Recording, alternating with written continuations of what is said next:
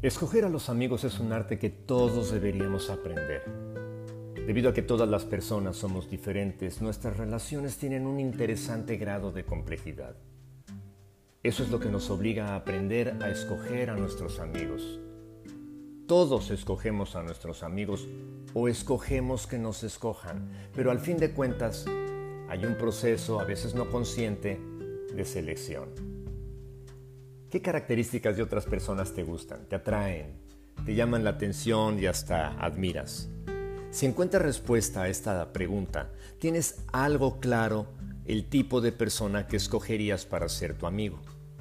La palabra de Dios nos da algunas pautas para establecer relaciones de amistad.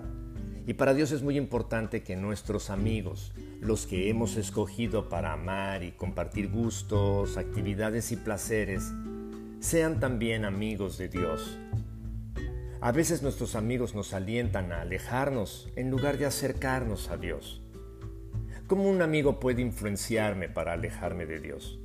Bueno, un amigo me aleja de Dios cuando le permito influirme para hacer lo incorrecto. ¿Cómo ignorar una regla? ¿Cómo mentir a mis padres o traicionar la confianza de un tercero?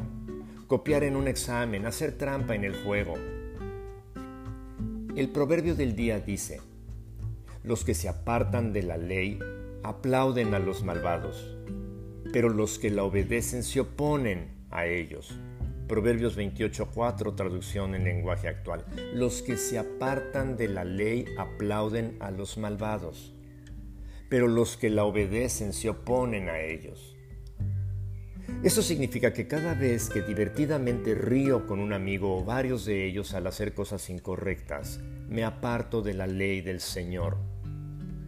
Pero cuando me opongo a hacer el mal al que otros me alientan, acabamos oponiéndonos entre nosotros y eso significa distanciarnos y en un sentido, si no enemistarnos, sí significa que no compaginamos.